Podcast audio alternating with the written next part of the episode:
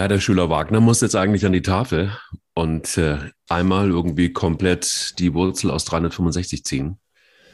Die Ähm, Wurzel aus 365, die gibt's äh, gar nicht. Also zumindest kommt da keine gerade Zahl raus. Ich glaube, Ja, das die ist ja Wurzel, gerade das Schwierige. Ja, ja, die Wurzel von 361 ist 19. Das äh, kriege ich noch hin.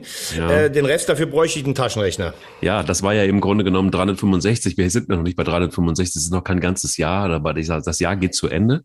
Ja, aber Und, ich mir äh, du hättest jetzt angefangen, Schüler Wagner bitte nach vorne kommen. Die, die, äh, Ja. Das Ergebnis ist 19. Was heißt denn das jetzt? Dann wäre ich fertig gewesen. Das kann ich dir sagen. Wenn es jetzt der 27. Dezember gewesen wäre, dann wären wir nämlich genau bei 361. guck Also mal, guck Montag. mal, Ja, guck mal. ja. Wie warst du in Mathe? Ich hatte Mathe-Leistungskurs ähm, auf, dem, auf dem Megina Gymnasium in Mayen. Ähm, Ja. Muss allerdings dazu ähm, sagen, dass ich äh, in so Sachen wie Kopfrechnen und Stochastik und Wahrscheinlichkeitsrechnung, also Stochastik ist ja Wahrscheinlichkeitsrechnung, Statistik, dass ich da sehr gut war.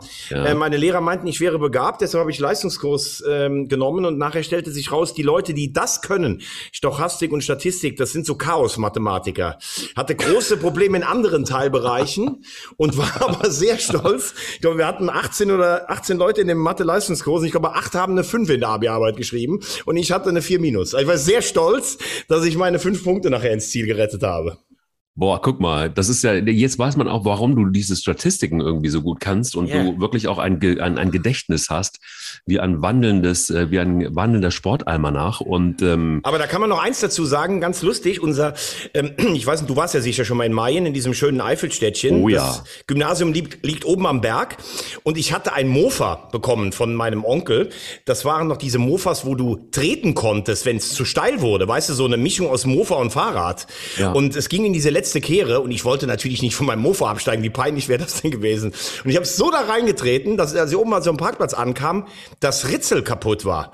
Ich stelle also mein Mofa ab, versuche dieses Ritzel wieder drauf zu machen, habe total schwarze Hände, komme in die Klasse rein und krieg erstmal eine 5 in der Englischarbeit zurück. Dann gehe ich mit meinem Kumpel, das Mofa will ich reparieren. Dann sagt er irgendwann zu mir, das Ding ist freckt. Wir gehen wieder rein. Ich bekomme in Latein eine 5 zurück. Wir versuchen in, der zweiten Pause noch was zu machen. Ich gehe in die, ich gehe in die Schule wieder rein. Und da werde ich bei einem Musiktest äh, beim Fuschen erwischt. Das einzige Mal in meinem Leben. Und krieg eine krieg eine 6. Also der Tag. 5 in Englisch, 5 in Latein, 6 in Musik und das Mofa kaputt. Das war Guck mal. ungefähr so der negative Höhepunkt. Und ich war die totale Flasche in Mathe und ähm, ja, hab- war aber dummerweise auf einem naturwissenschaftlichen Gymnasium. Oh, das passt das auch gut. Ja, das passt überhaupt nicht so richtig gut. Und dann ist, ähm, kennst du Ralf Bauer, den, Ja. den Schauspieler Ja, gegen klar. den Wind? So, Ja, klar. Ralf, Ralf war auch jetzt irgendwie nicht die große Leuchte in Sachen Mathe und ging dann in Baden-Baden auf die, äh, wechselte auf die Klosterschule zum Heiligen Grab. Die heißt wirklich so. Boah. Und das Interessante war, dass das eine Klosterschule war, sagte der Name schon, und da waren bis äh, zu diesem Zeitpunkt nur Mädchen erlaubt. Und ähm, äh, dann war das das erste Jahr, wo auch Jungs erlaubt waren. Das heißt also, du kamst dann quasi in eine Klasse, wo irgendwie äh, 25 Ralf Mädchen Bauer waren. und Michael Kleis bei 25 Mädchen. So das bitte. ist und wie, dann, das und dann wie sagte der, genau, und dann sagte der, pass mal auf, Alter, das ist überhaupt gar kein Problem. Wenn du schlecht in Mathe bist, komm einfach ins, in die Klosterschule. Ist sowieso viel geiler, weil ähm, nur Mädels und ähm, komm einfach, äh, komm, join me, so, dann machen wir zweit Ich, ziti zitiere Q, ich zitiere Q aus dem James Bond Film Octopussy. James Bond allein auf einer Insel mit lauter hübschen Mädels. Es war genau so. Und es Genau. fühlte sich an. Und dann dachte man sich so, okay, was jetzt noch fehlt ist, Eier. Wir brauchen Eier. Der Podcast mit Mike Kleiss. und Thomas Wagner.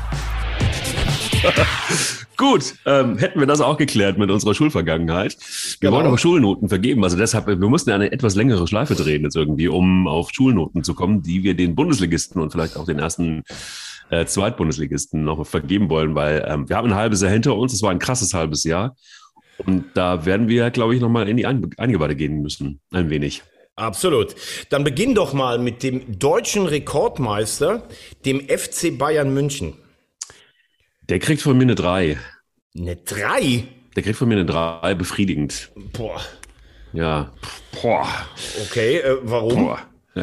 Das kann ich ja sagen. Also ich fand jetzt tatsächlich, die Bayern haben es teilweise sehr gut gemacht. Sie haben aber auch teilweise Spiele dabei gehabt, wo du gedacht hast, so, boah, hier, okay, das ist so eine gewisse Bräsigkeit und ähm, ähm, ähm, Bayern-Dusel und ähm, alles. Wir haben ja mehrfach über die Bevorteilung von Bayern München auch in dieser Saison gesprochen schon. Und ähm, ich fand, sie waren, äh, sie finden sich und sie haben aber, ich finde es noch nicht homogen. Ich finde, sie haben teilweise wirklich einfach das gut gemacht. Aber ich finde es halt befriedigend nur, einfach deshalb, weil ähm, die, mir da die Konstanz gefehlt hat. Und teilweise haben sie halt einfach auch wirklich so, boah, wie soll ich sagen, das war kein attraktiver Fußball. Also immer dann, wenn es drauf ankam, dann haben sie geliefert. Aber ansonsten fand ich, ist halt eben einfach nur befriedigend. Was würdest du ihnen verpassen? Ja, sie kriegen von mir eine 2 Plus oder in äh, Oberstufenpunkten äh, 12 Punkte.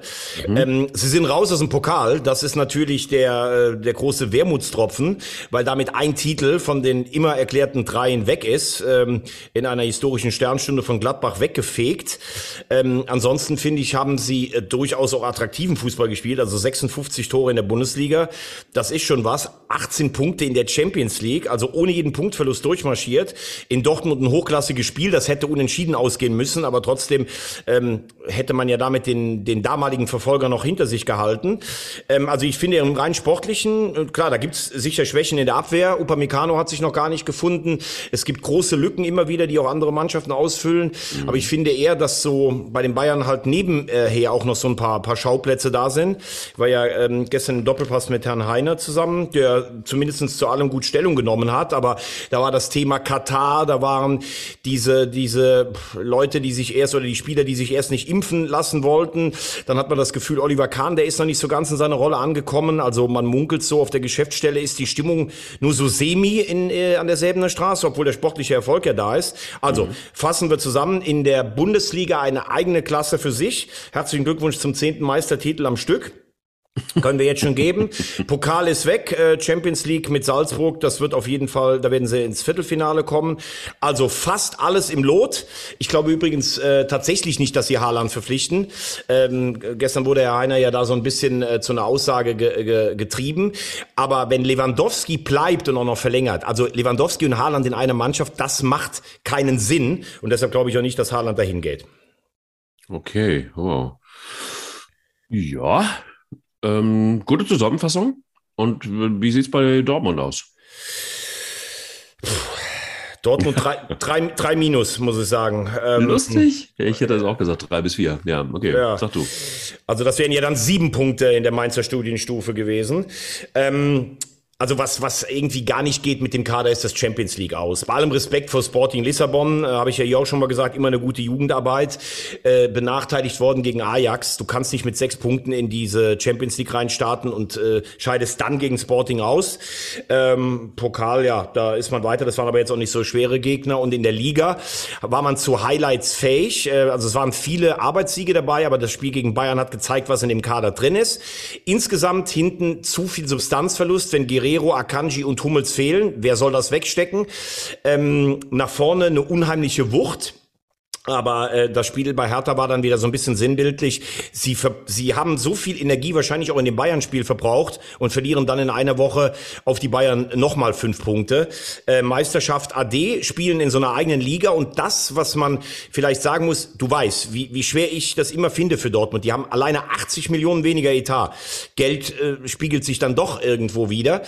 Aber ich habe so das Gefühl, Dortmund hat sich so ein bisschen in diese Rolle als klare Nummer zwei in Deutschland zufrieden gegeben. Von Herrn Watzke hörst du auch nichts mehr in Richtung der Bayern, mal was Kritisches. Sie haben sich unter Klopp so aufgelehnt. Sie haben auch so Rock'n'Roll-Fußball gespielt. Das hätten sie gern unter Rose wieder.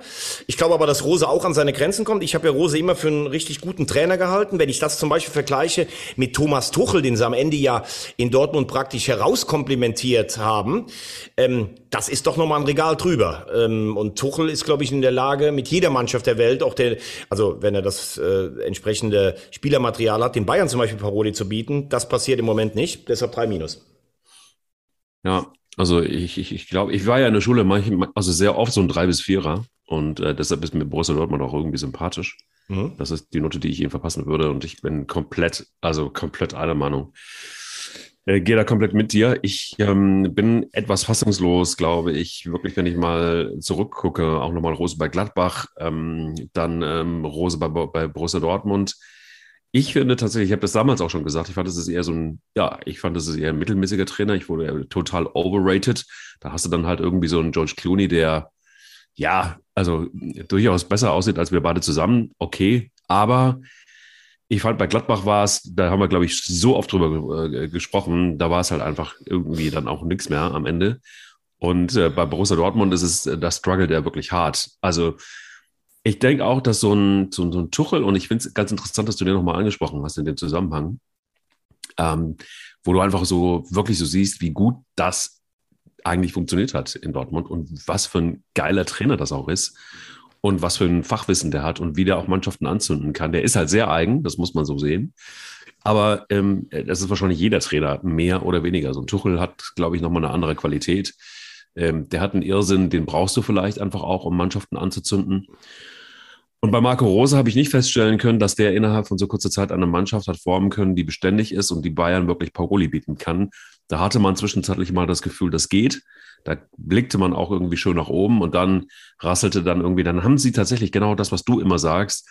Die Spiele, die sie gewinnen müssen, haben sie nicht gewonnen. Und ähm, dementsprechend haben sie jetzt auch einen Abstand, der logischerweise auch gar nicht mehr einzuholen ist. Ich könnte mir gut vorstellen, dass das Projekt Marco Rose jetzt nicht gescheitert ist. Aber es ist die entscheidende Frage, ob das bis zum Ende der Saison so hält. Wahrscheinlich ja, weil sie gucken müssten, dass ähm, sie Ruhe reinbringen müssen. Aber ähm, spätestens am Anfang der nächsten Saison ähm, muss, wird, wird er dann auf dem Prüfstand stehen. Und dann bin ich gespannt, wie er sich schlägt. Ja, ich glaube nicht, dass er jetzt äh, in Frage gestellt wird, wenn du in die Champions League kommst. Er ist im Pokal dabei. Vielleicht schaffen sie es ja dieses Mal in die Europa League weiterzukommen. Also das ist jetzt noch keine Trainerkrise, aber dass nee, du nee. den, äh, den äh, Abstand zu den Bayern verringern kannst, das glaube ich, ähm, das wird äh, in der Konstellation schwierig. Ich denke, also bin mal gespannt, was Haaland macht. Ich habe schon das Gefühl, dass Haaland äh, sich in Dortmund wohlfühlt, in dieser Mannschaft mit diesen Fans. Aber für ihn ist natürlich die Champions League äh, diese Bühne. Ähm, Real scheint auf Mbappé festgelegt zu sein. Also ich würde jetzt eher tippen, dass Haaland ähm, in die Premier League geht und dann, glaube ich, kannst du das Thema erstmal für die nächsten drei, vier Jahre ad acta legen. Also ich befürchte, wir sitzen hier im Podcast 2031 und werden sagen, ja, die Bayern sind auf dem Weg zum 20. Meistertitel in Folge. Vielleicht spielen sie dann aber schon gar nicht mehr in der Bundesliga. Es ist total langweilig und wie ich ja schon mehrmals gesagt habe, ähm, das Niveau der Bundesliga sinkt und sinkt und sinkt. Wir sind vielleicht noch nicht mal mehr die Nummer vier in Europa. SC Freiburg, dein Wort zum, zu den Posterjungs aus dem Breisgau. Muss ich eine Eins geben, und zwar aus folgendem Grund. Ähm, es ist auch eine Mannschaft, die, ja, das ist eine okaye Mannschaft, die ist auch eingespielt. Christian Streich, glaube ich, als der ähm, Herbergsvater ist äh, unbestritten. Der wird wahrscheinlich auch noch im, was du gerade gesagt, im Jahr 2031 noch Trainer sein, wenn wir hier einen Podcast machen. Ähm, der geht da klassisch in Rente, irgendwann mit 75 oder so. Und ähm, da freue ich mich auch sehr drauf. Das sind noch einige gute Jahre. Ich glaube aber, der Erfolg des SC Freiburg ist ja nicht unbedingt einer hervorragenden, überdurchschnittlichen Mannschaft geschuldet, sondern das, was die da aufgebaut haben im Hintergrund. Die haben einfach einen Langzeitplan. Und das finde ich das Interessante. Wenn man sich den SC Freiburg mal anguckt mit dem Geschäftsmodell, mit dem Management, wie die agieren, äh, dann stellst du fest, dass da einfach nichts aus Zufall passiert, sondern das ist einfach wirklich äh, kontinuierlich aufgebaut. Da baut man dann auch, dann verkauft man einen Spieler. Christian Streich ist der, derjenige, der das immer so ein bisschen wegmoderiert, der dann aber auch immer äh, die Wogen glättet, der dann am zu an der richtigen Stelle auch den Aufreger setzt. Aber im Hintergrund kann man wunderbar arbeiten, ohne große Skandale. Da hörst du nichts in Freiburg, da ist, da brennt nicht der Baum. Das ist anders als in Köln oder äh, in, in, in, in München oder auch äh, von mir aus in Dortmund. Oder auch ein Max Kruse bei Union Berlin, der, der, hat ja so das eine oder andere mal von sich gegeben. Und ähm, Glückwunsch übrigens zur Hochzeit.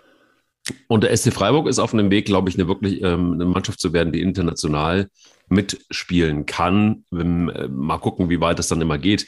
Aber was die da aufbauen, und zwar ohne Investoren, das ist etwas, was mich wirklich beeindruckt. Und was outstanding ist in der Bundesliga. Und ich würde mir wünschen, dass es mehr solcher Clubs gibt, ähm, die, die das wirklich aus eigener Kraft mehr oder weniger schaffen. Und mit einem Trainer, der halt einfach für Beständigkeit steht. Und deshalb steht Freiburg da, wo sie stehen, auf Platz drei im Moment. Ähm, sie haben noch vier Punkte bis äh, zur Vizemeisterschaft. Und das würde ich Ihnen sehr wünschen. Also bis zur Vizemeisterschaft sind es fünf Punkte. Es sind Stimmt. aber auch äh, es sind der, der Mathe-Leistungskurs ja, ja. und, und, und der Klosterschüler. Ja. Es sind aber auch bis äh, Platz äh, acht, der ja nicht mehr für Europa reicht, sind es dann auch nur äh, vier Punkte. Also äh, die Platzierung ist sicherlich schon weitaus äh, äh, besser noch als die Punktausbeute. Dennoch kriegen sie von mir auch die glatte Note eins. Also viel mehr kannst du kannst du nicht rausholen in Freiburg. Mhm. Ich bin ein bisschen anders bei dir. Ich finde den Kader mittlerweile, also du hast mit Lina, Schlotterbeck, Günther, ähm, zum Beispiel Griffo, hast du einfach Spieler drin, die, äh, also das sind richtig gute Bundesligaspieler. Dieses äh, kleine Freiburg, das finde ich, kann, kann man so nicht mehr stehen lassen. Sie haben junge Leute mit, mit Schade zum Beispiel, die jetzt nachkommen. Das ist natürlich auch echt ein Biotop. Du bist relativ weit weg von all diesen großen Medienstädten. Du hast immer Konstanz auf all den entscheidenden Positionen. Da hast du recht, das ist eine ganz große Leistung. Aber du kannst da einfach auch viel ruhiger arbeiten als bei so notorisch aufgeregten Großstadtvereinen. Und äh, was ich mir jetzt einfach wünsche, weil ich tatsächlich glaube, dass Freiburg nächstes Jahr auch in Europa spielt, also irgendwas unter den ersten sieben wird's wird's geben. Ich mhm. wünsche mir dann, dass sie auch echt mal ein Ausrufezeichen in Europa setzen und möchte jetzt in der Sommerpause kein Gejammer von Christian Streich hören ah, die Dreifachbelastung, das ist ein bisschen schwer für uns und sowas. Also wenn er dann sein Gesicht schon so verzieht, ähm, das möchte ich nicht sehen. Ich möchte, dass du dann einfach, wenn du mal ein Jahr lang dafür spielst, nach Europa kommst, dass du dann auch da ablieferst. Also eins für Freiburg und wir kommen zu Leverkusen. Ich habe ähm, Seoane immer gelobt. Ähm, ich finde, sie haben in der Europa League eine gute Visitenkarte abgegeben. Sie sind gegen den KSC im DFB-Pokal rausgeflogen. Sie sind regelrecht eingebrochen in den letzten Wochen. Das ist für mich äh, von der Platzierung, Platz 4 ist sicher in Ordnung, aber punktemäßig eigentlich viel zu wenig für eine Mannschaft von dermaßen Hochbegabten. Man hat ja auch geglaubt, sie wären robuster geworden und variabler. Also robuster meine ich vor allen Dingen von der Mentalität her. Kann ich eigentlich auch nur die Note ähm, 3,5 für geben und wäre fast schon in den Viererbereich abger äh, abgerutscht, weil eben mhm. auch im DFB-Pokal raus. Ja, ich bin bei der vier und zwar aus einem relativ klaren Grund. Ähm, äh, du merkst schon, der Hund ähm, hat ja, tatsächlich. Kannst du bitte deinem Hund mal was zu essen geben? Ja, das Problem ist, ich wollte ihm eigentlich Rudi Völler geben, aber äh, irgendwie, das ist ihm zu zäh geworden, das Ding. Ähm, Wahnsinn. Lass, lass den Rudi in Ruhe. Ja, ich lasse den Rudi in Ruhe. Aber hier kommt's. Ich glaube, dass ähm, die Zeit in Leverkusen mittlerweile umgestellt werden muss. Das ist ja auch passiert mit Simon Rolfes. Herzlichen Glückwunsch übrigens. Und ich glaube, dass es ähm, jetzt vielleicht hoffentlich ab der ja, spätestens nächsten Saison wieder in eine Richtung gehen kann, wo ein ähm, ja nicht anderer Fußball, aber wo ich glaube ich wirklich auch wieder mehr auf die Mannschaft geguckt wird, auf die ähm, ja, auf die, auf das homogene Konstrukt einer Mannschaft. Ich glaube, sind, mir sind da zu viele Legionäre drin, mir sind da zu viele Einzelspieler drin. Ähm, alles brillante Spieler, wir haben da auch oft drauf, drüber gesprochen. Technisch brillant. Also wenn du das teilweise angeguckt hast, die Spieler, das ist wirklich toll. Aber auch da ist es so, ich bin komplett bei dir. Die, es gibt ein paar Spiele, die musst du einfach gewinnen, wenn du oben mitspielen willst.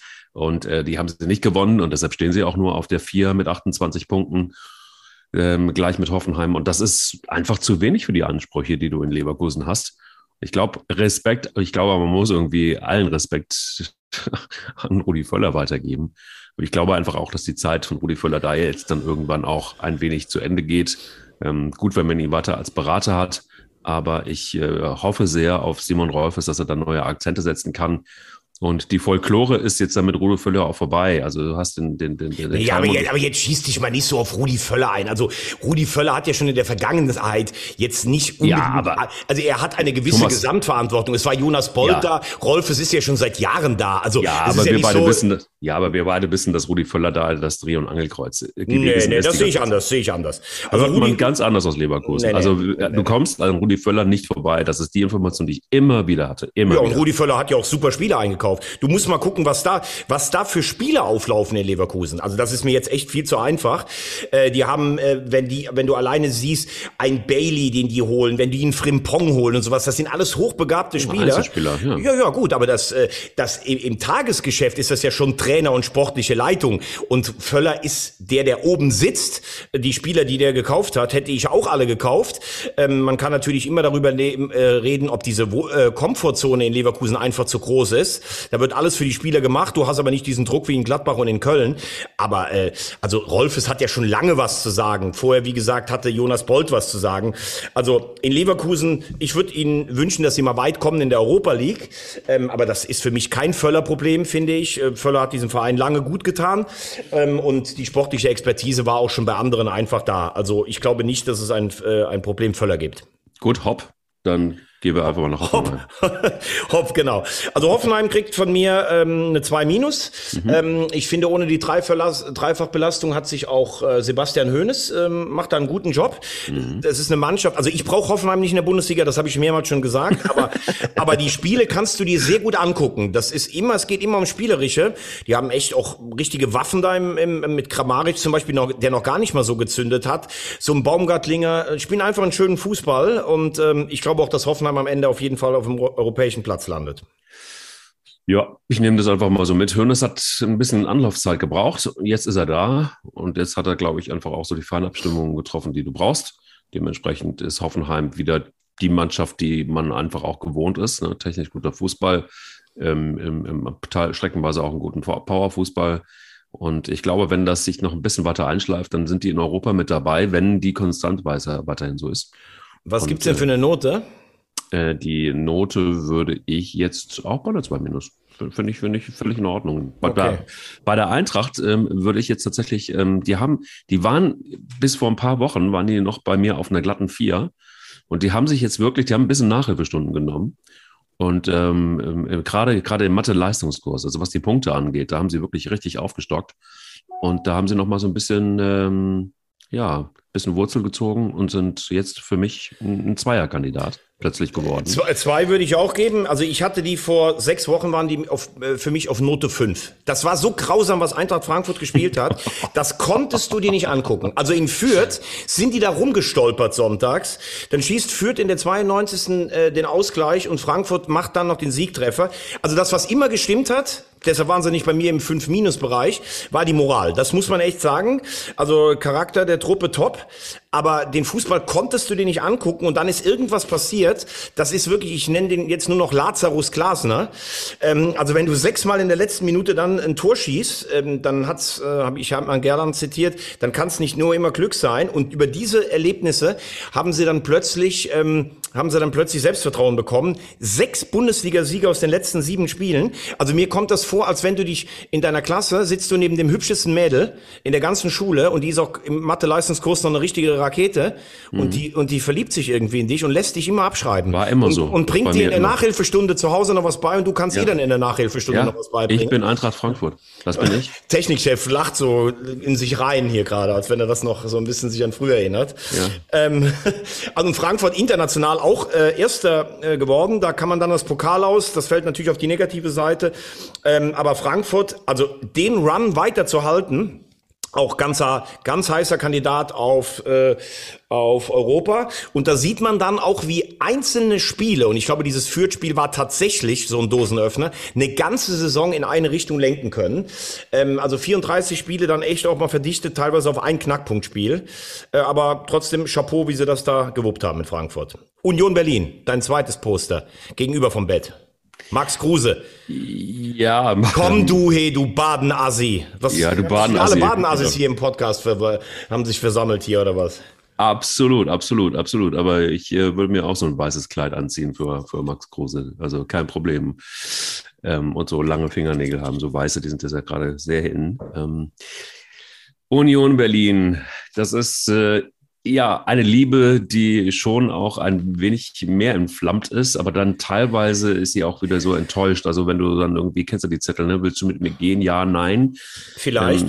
Ähm, vielleicht, ja. Ich, ich, ich bin teilweise bei einem klaren Ja gewesen, dann aber auch bei einem Vielleicht. Also ich weiß es nicht.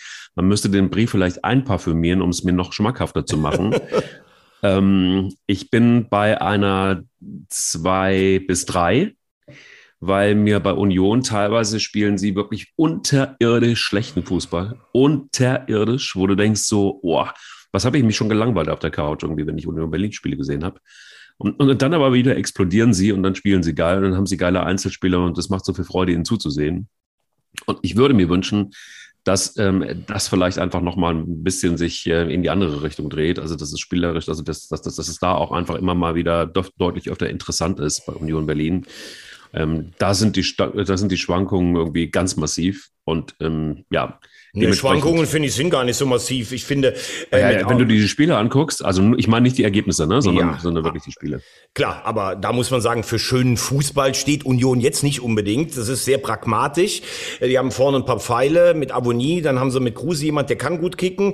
Ähm, sie, sie haben sich auch weiterentwickelt. Das war im ersten Jahr ja meistens nur immer äh, dasselbe. Pressing, lange Bälle, robust sein. Das hat sich gebessert. Ganz enttäuschend ist das Auftreten in der Conference League, habe ich schon mal gesagt. Nur einen Punkt aus vier Spiele. Gegen Feyenoord und Slavia.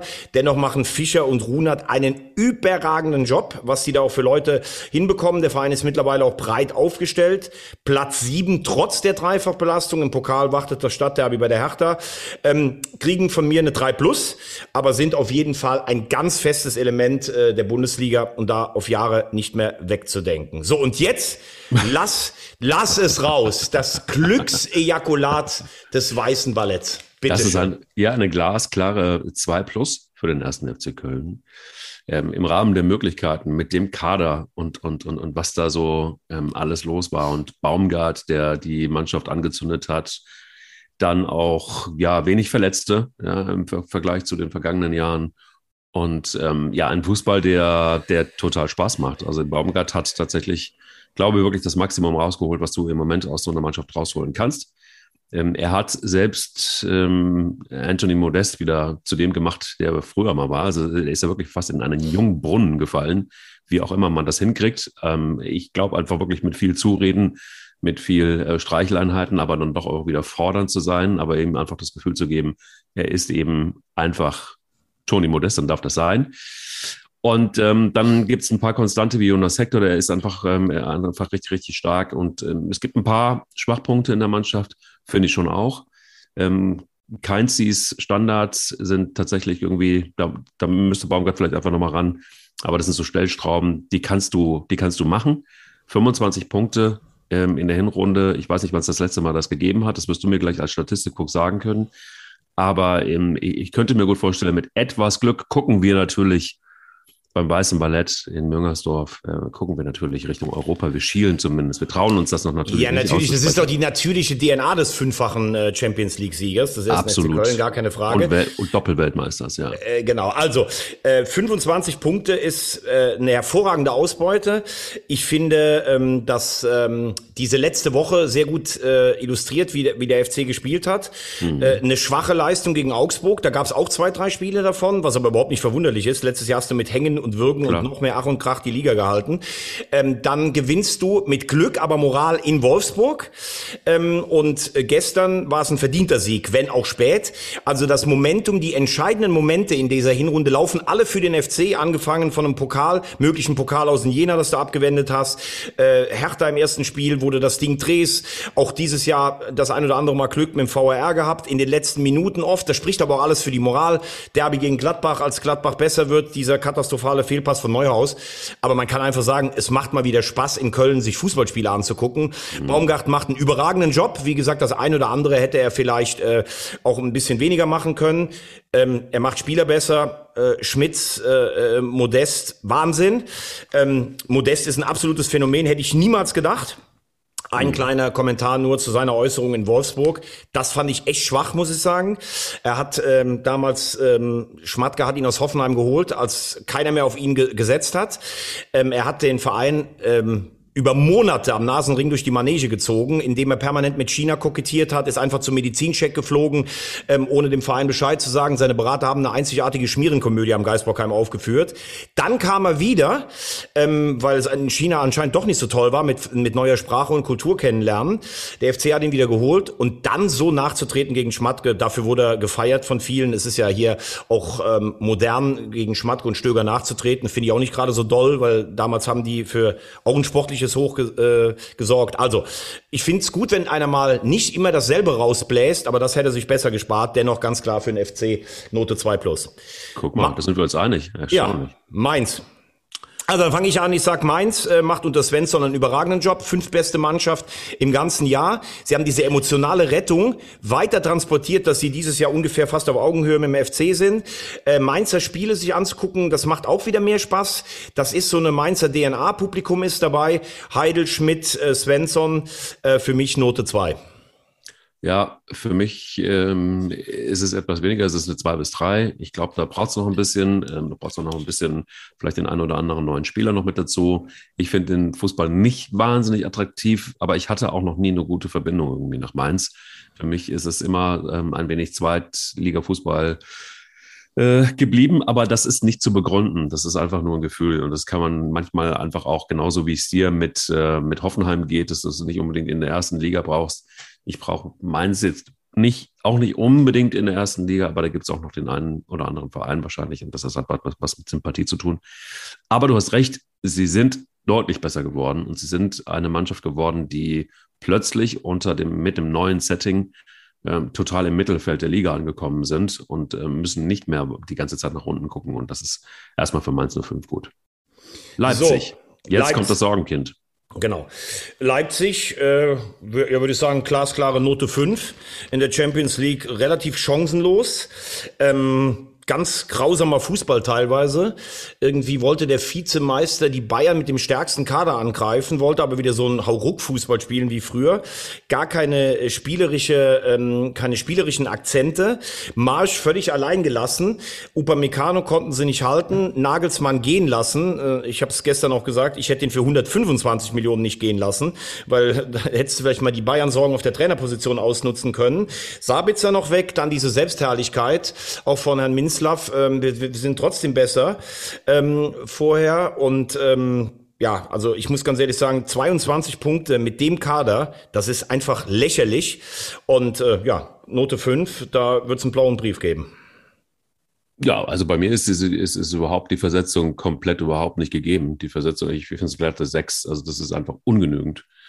Und ich finde, wenn du ähm, also äh, wenn es so eklatant ist, dass ein Trainer geht und dann bricht eine Mannschaft derart ein, das ist äh, gut, dann gehen dann noch irgendwie ein paar Spieler weg. Aber es ist wirklich, finde ich, fürchterlich. Ich kann mir das nicht angucken. Ich kann mir aber auch nicht die Äußerungen angucken. Also wenn du, also Oma hat immer gesagt, wenn du Scheiße gemacht hast, dann, dann steh wenigstens dazu. Und dann, ähm, dann aber irgendwie dieses noch wegmoderieren und das noch schön moderieren, das finde ich halt irgendwie tatsächlich wirklich räudig.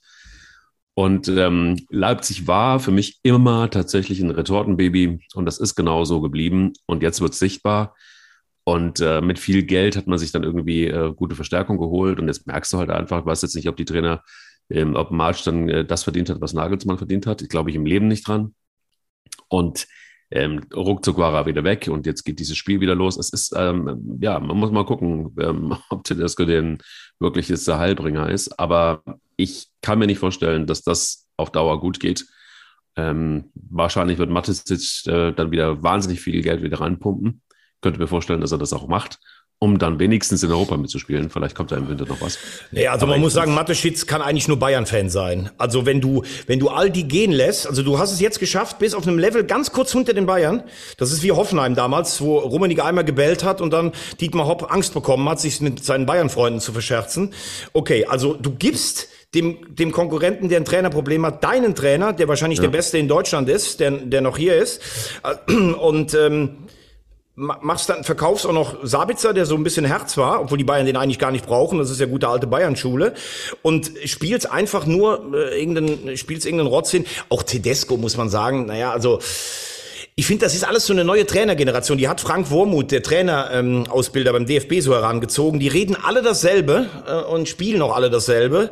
Attraktiv ist das nicht. Also Leipzig wird sicher mit dem Kader eine bessere Rückrunde spielen. Vielleicht geht auch was in Europa oder im Pokal. Aber in der Bundesliga ist es einfach schlecht. So, Hertha BSC Berlin. Äh, Taifun Korkut macht das besser, als ich gedacht hätte, muss man ja auch mal sagen. Wir haben ja so ein bisschen darüber geschmunzelt. Mhm. Es ist vom Kader nicht der Big City Club. Das ist eine ganz graue, biedere Durchschnittsmannschaft. Er hat in vier Spielen sieben Punkte geholt. Ähm, gegen Dortmund, das war eine gute Leistung, muss man sagen. Gibt es ein paar Spieler wie Richter, die machen auch richtig Spaß.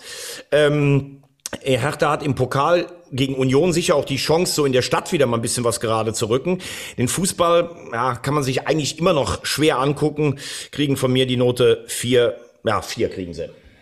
Vier kriegen sie, ja, da bin ich auch. Ich bin bei einer vier minus sogar.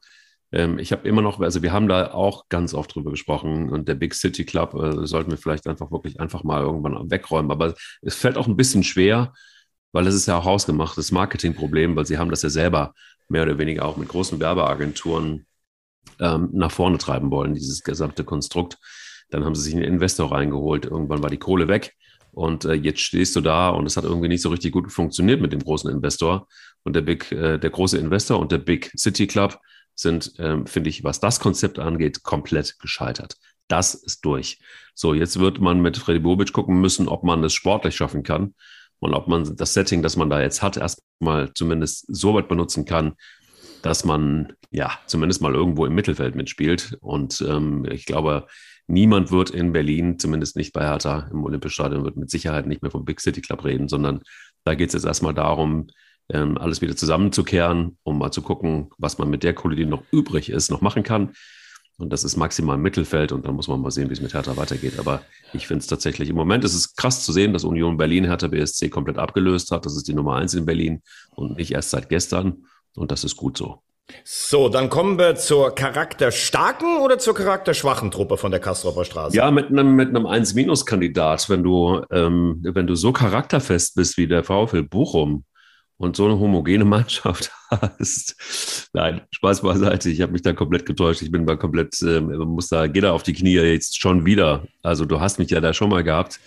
Jetzt, ähm, jetzt mache ich das nochmal gerne. Also VfL Bochum mit dem, was ihr da auf dem Platz habt. Und äh, nochmal, ein, ein, ein, ein wichtiger Spieler wie Zoller immer noch nicht äh, genesen und das wird auch noch eine Zeit dann dauern. Aber schön, dass man sieht bei Insta, dass er wieder anfängt zu trainieren, dass er seine Übungen macht, dass er langsam wieder sich emporhangelt. Aber trotzdem, Schlüsselspieler, der nicht dabei ist und trotzdem ist es so, dass der VfL Bochum Platz 12 steht und 20 Punkte hat. Ja, wobei man natürlich sagen muss, jetzt so ähm, letzte Woche 1-1 gegen Dortmund, das war so gefühlt so ein, so ein, so ein Zusatzpunkt, dann in Bielefeld verloren, jetzt gegen Union verloren.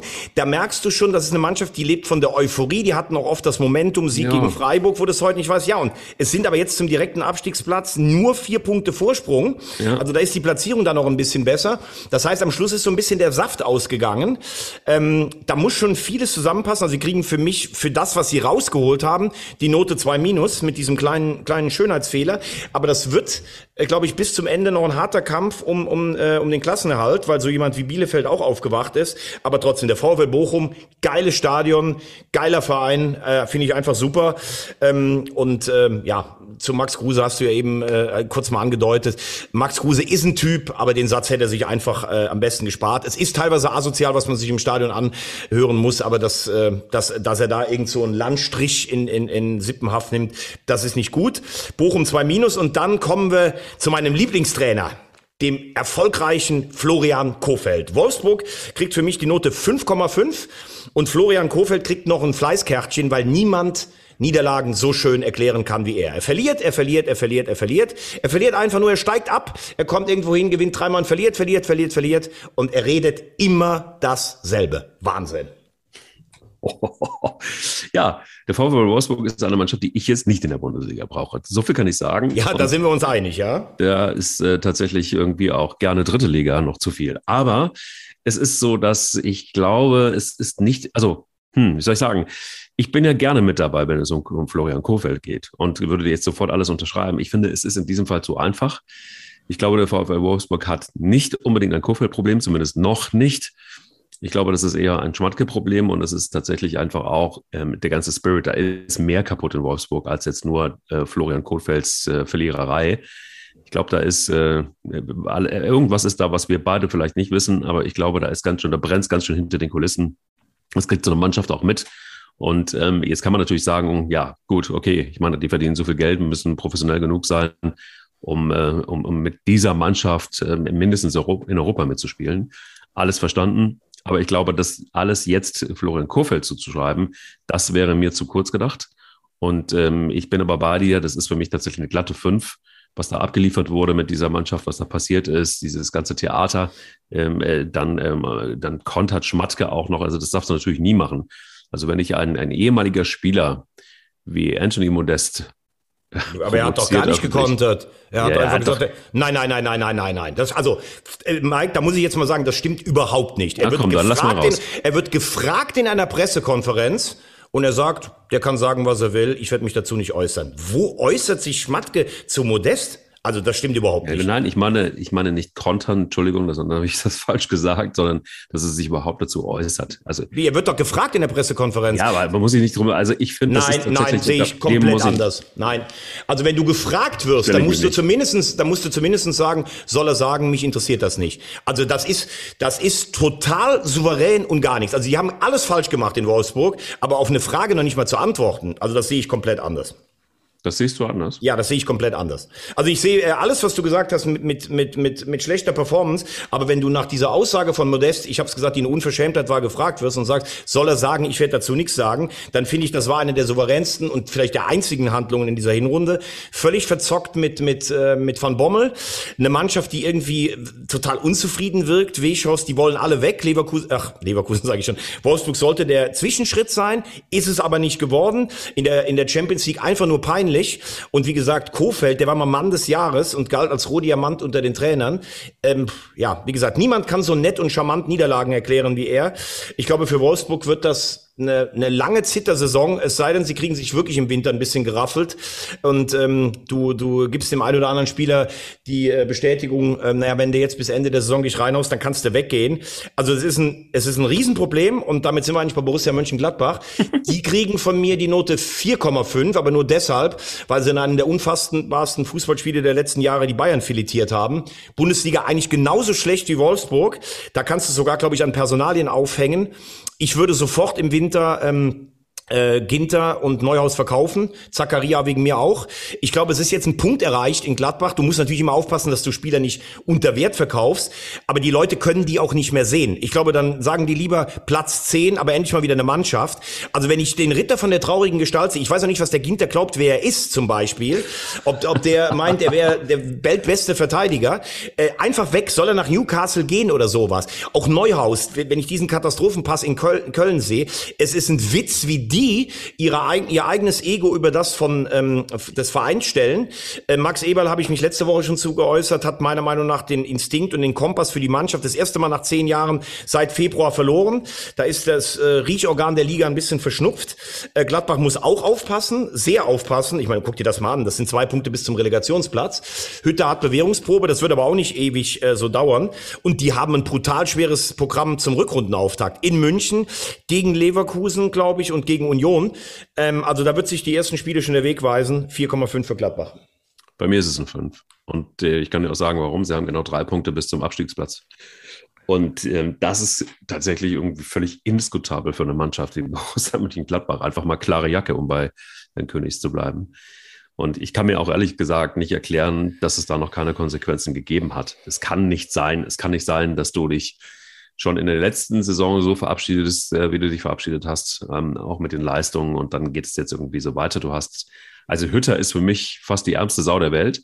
Ähm, aber ich glaube, der kann wirklich, wirklich richtig was. Aber das Material, das er da zur Verfügung hat, ist einfach, ja, ist einfach nicht gut genug, um, scheinbar nicht gut genug, um, um da oben mitzuspielen. Und ähm, dann muss man halt einfach, vielleicht einfach kommt im Winter ja noch wirklich die große, das große Bäumchenwechsel, das Spiel.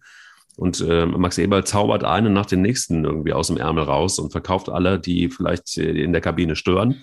Das wäre dann tatsächlich vielleicht noch die Rettung. Aber ansonsten sehe ich das tatsächlich so, dass wenn, wenn Gladbach, und das wird sich, glaube ich, relativ schnell am Anfang der Rückrunde zeigen, wenn die gegen den Abstieg spielen, ähm, dann kann es echt knapp werden für die hinten raus. Du erinnerst dich, wir hatten schon mal die Situation, ähm, da stand, ähm, warte mal, nee, nicht, warte mal, wann war, wie lange, wie lange ist das her? Wann hat Uwe Kamps in Gladbach gespielt? um Gottes Willen. Uwe Kamps war 95 Pokalsieger. Das war aber eine Zeit, so Anfang der 90er, wo Gladbach jedes Jahr gefühlt gegen den Abstieg gespielt hat. Und ähm, also das ist, ja, also das letzte Mal gegen den Abstieg haben die vor zehn Jahren gespielt, als sie sich Ja. eine Relegation gegen Bochum gerettet haben. Ich meine, das ist ein Luxuskader. Damit überhaupt da unten zu stehen, ist eigentlich schon ein Witz, muss man ehrlich sagen. Ich glaube nicht, dass sie am Ende absteigen, aber man hat ja schon ähm, die kuriosesten Sachen gesehen, wenn Mannschaften dann völlig auseinandergefallen sind. Also den Charaktertest hat diese Truppe von Borussia Mönchengladbach nicht bestanden. Apropos Charakter, den weist man ja eben eigentlich immer Augsburg nach. Ich brauche Augsburg nicht. Ich finde die spielen grausamen Fußball, kann ich mir nicht angucken, spielen aber jetzt schon auch seit ähm, äh, über zehn Jahren in der Bundesliga.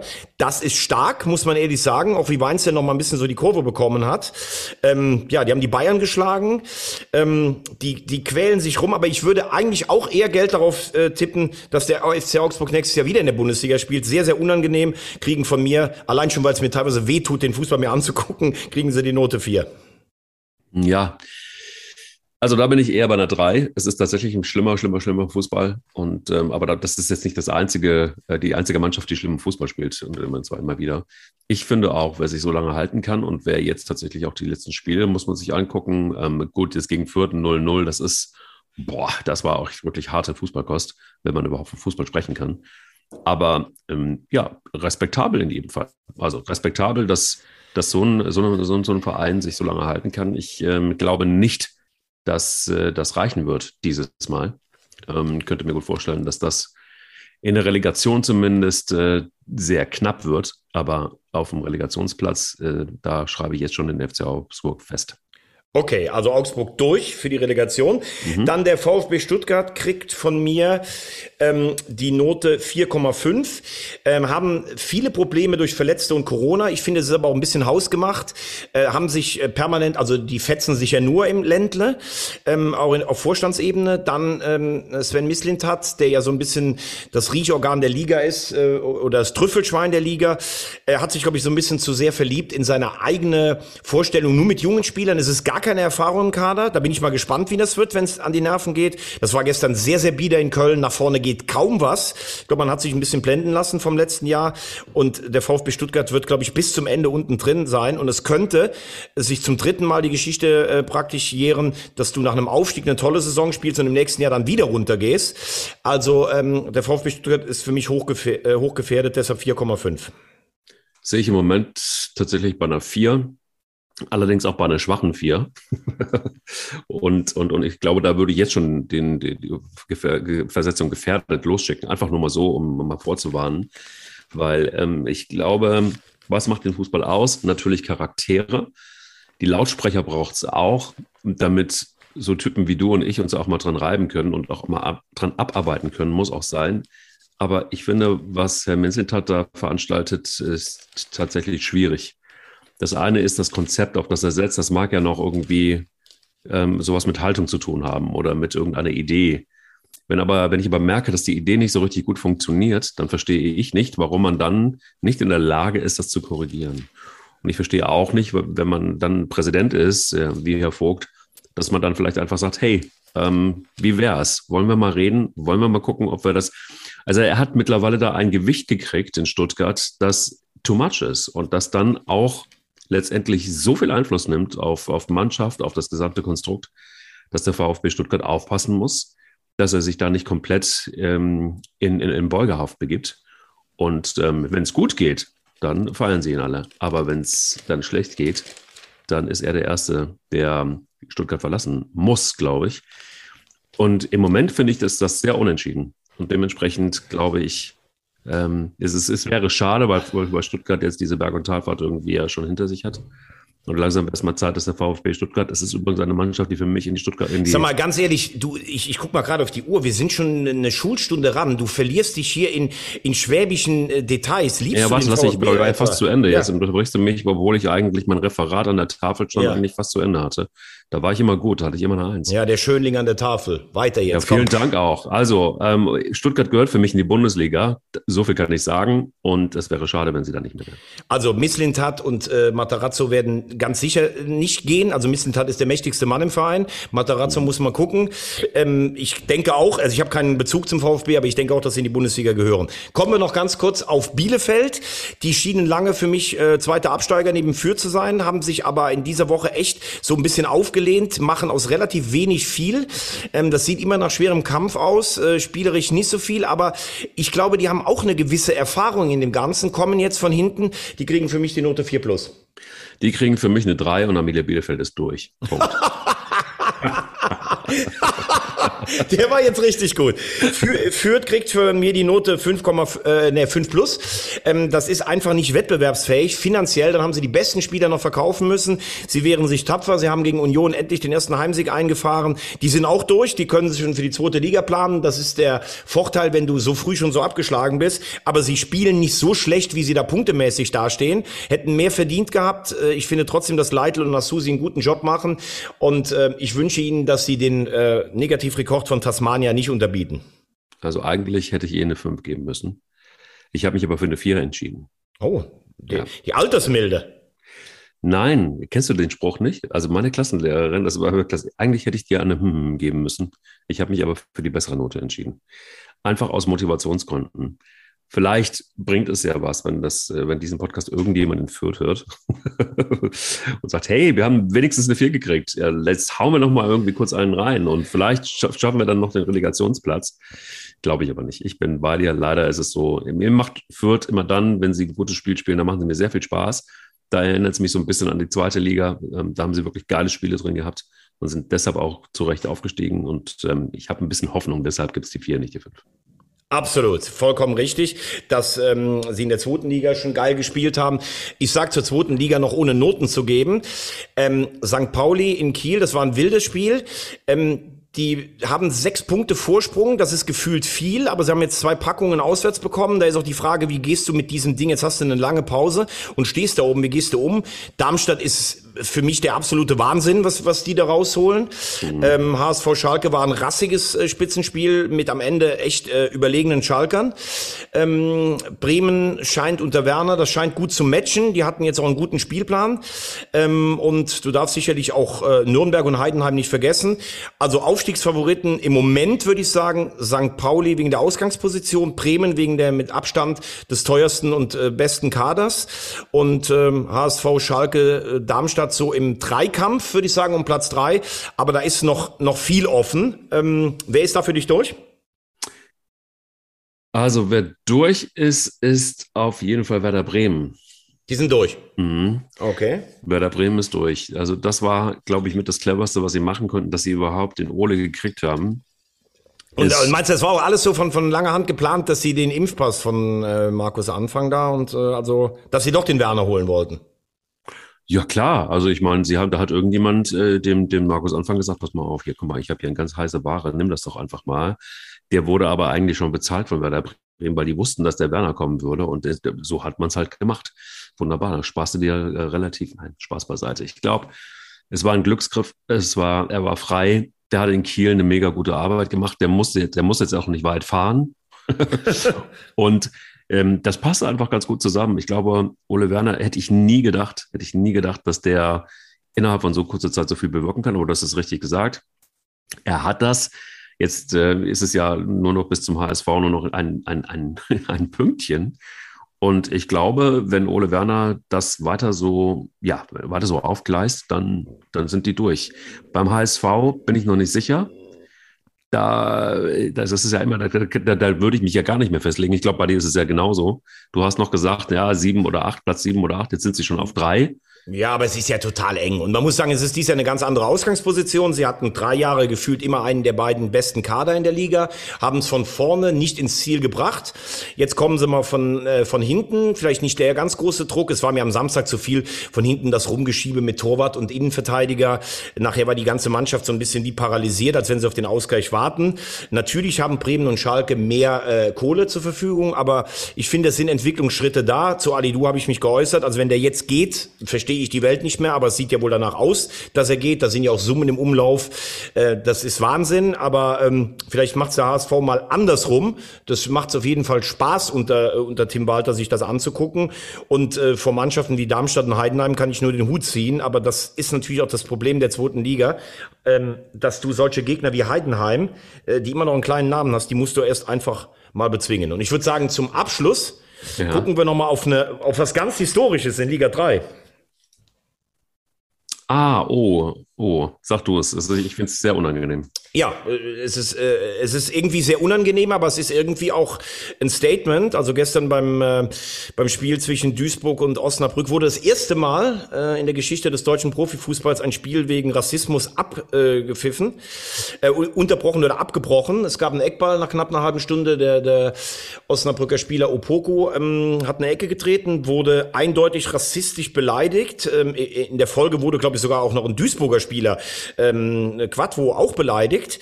Und ähm, ja, ähm, der, ähm, er hat, er hat einfach nicht so getan, als wenn er es nicht gehört hätte und hat auch sich, ähm, äh, also er war so getroffen, Opoko, dass er auch gesagt hat, er, er will nicht weiterspielen oder er kann nicht weiterspielen. Und ich finde es ganz stark, dass die Mannschaft von, vom VfL Osnabrück sich solidarisch erklärt hat, dass wir nicht spielen. Ich finde auch, dass der, v, dass der MSV Duisburg im Nachgang ähm, mit dem Präsidenten, aber vor allen Dingen auch mit dem Pressechef Martin Haltermann da ganz klare und tolle Worte gefunden hat. Tiefpunkt in der Vereinshistorie, kann sich nur schämen und entschuldigen. Also da wurde auch nicht irgendwie so, ja, das war nur einer oder so, sondern es wurde ein ganz klares Zeichen gesetzt.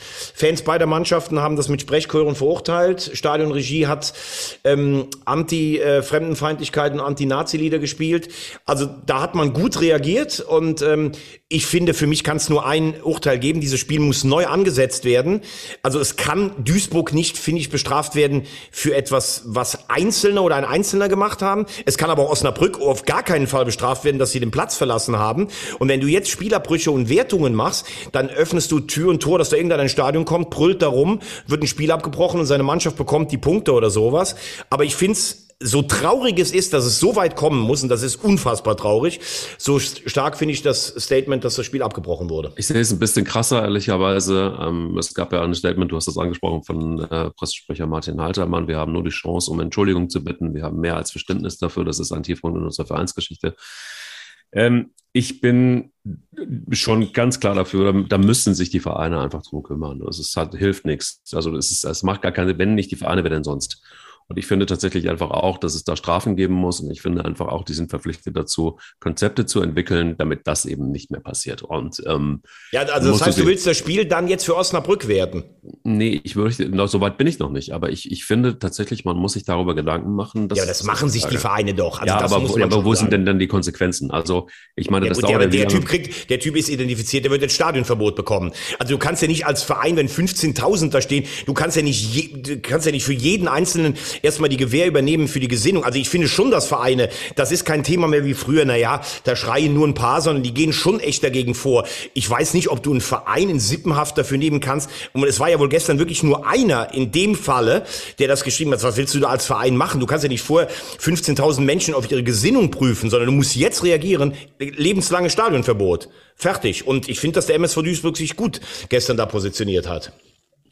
Ja, also mir ist es noch zu wenig und ich finde tatsächlich, dann sollte man äh, äh eine man musste keinen Punkt abzugeben oder kein, keine Ahnung. Also das reicht ja dann, mir würde es schon reichen, wenn du eine gute, wenn die Kohle zahlen müssen, in ein gutes Flüchtlingsprojekt stecken, was auch immer. Also mir ist es noch zu wenig.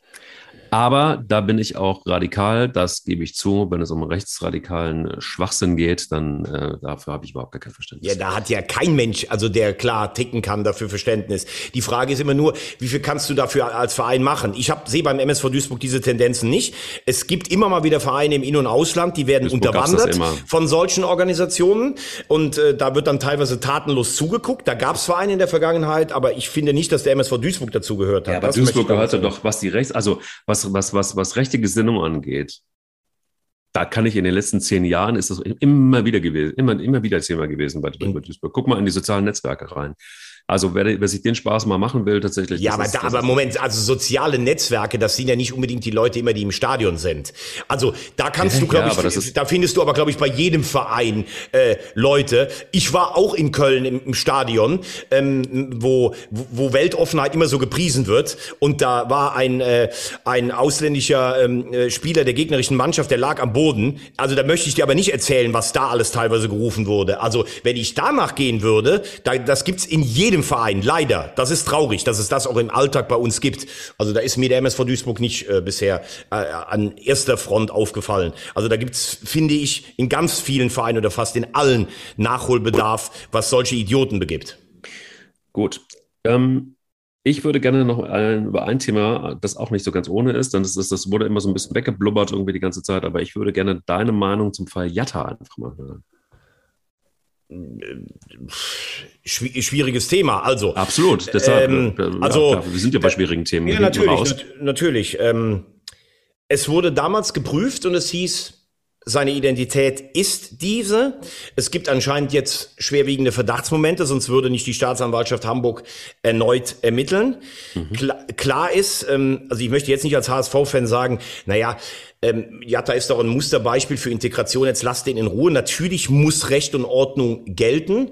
Auf der anderen Seite muss ich sagen, ähm, glaube ich, wenn so viel Energie jetzt in diesen Fall gesteckt wird, für jemanden, der tatsächlich gut sozialisiert ist, der hier ähm, integriert ist, der, der äh, Steuern zahlt, äh, da würde ich dann ganz gerne mal wissen, wie es sein kann, dass äh, viele, die nicht sein, hier sein dürften, mit verschiedenen Pässen rumlaufen. Wer hat denn da alles geschlammt äh, an Grenzkontrollen oder im, im, im Inneren?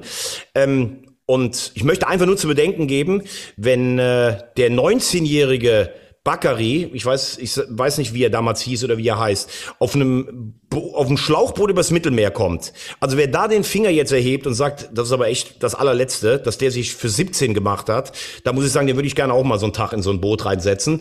Nichtsdestotrotz, wenn es klar erkennbar ist, dass die Identität von ihm gefälscht ist, dann muss natürlich auch eine Strafe folgen.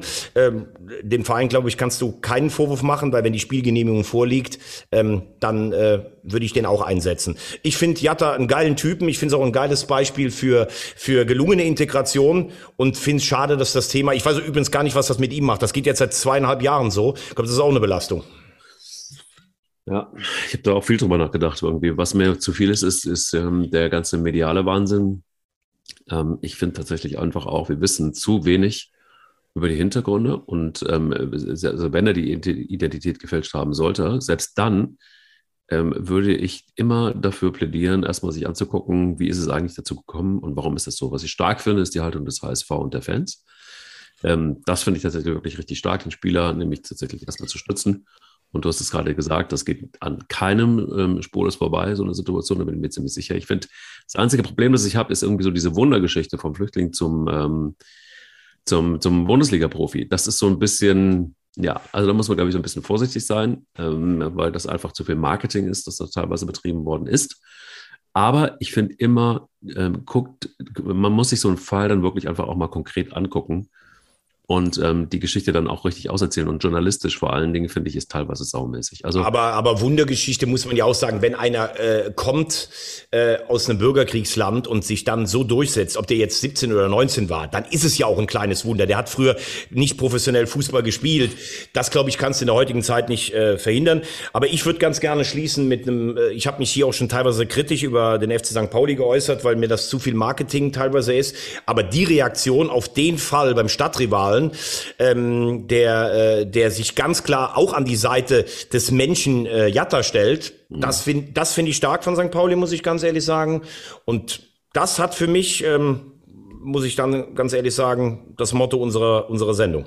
absolut. Und äh, dann würde ich sagen, in diesem Sinne, wir, falls du nichts mehr hast, wir melden uns nach dem ersten Rückrundenspieltag, ist ja eine kurze Winterpause. Ähm, ich würde sagen, mal danke ne, an, unsere, an unsere treuen Abonnenten, lieber Mike, weil das ist ja wirklich Wahnsinn, wie da die Zahlen nach oben gegangen sind. Und die Zahlen sind total wahnsinnig nach oben gegangen in den letzten, vor allen Dingen in, jetzt in diesem, in diesem Jahr. Dafür kann ich auch nur Danke sagen, dass ihr euch das wirklich jede Woche gebt. Das ist ja wirklich Wahnsinn, würde der Gessi aus der Vulkaneifel sagen. Ich kann das ähm, tatsächlich irgendwie vor allen Dingen nur so unterschreiben, weil ich äh, ihm auch immer wieder gerne zuhöre, nämlich dem Geisier selber. Mit ähm, Mathe-Leistungskurs, mit all den Mofas, die er kaputtgetreten hat. Und, ähm, Also du kriegst, du kriegst von mir, bevor du jetzt hier in, in, äh, in Lobeshymnen auf mich fällst, du kriegst von mir die Note 2.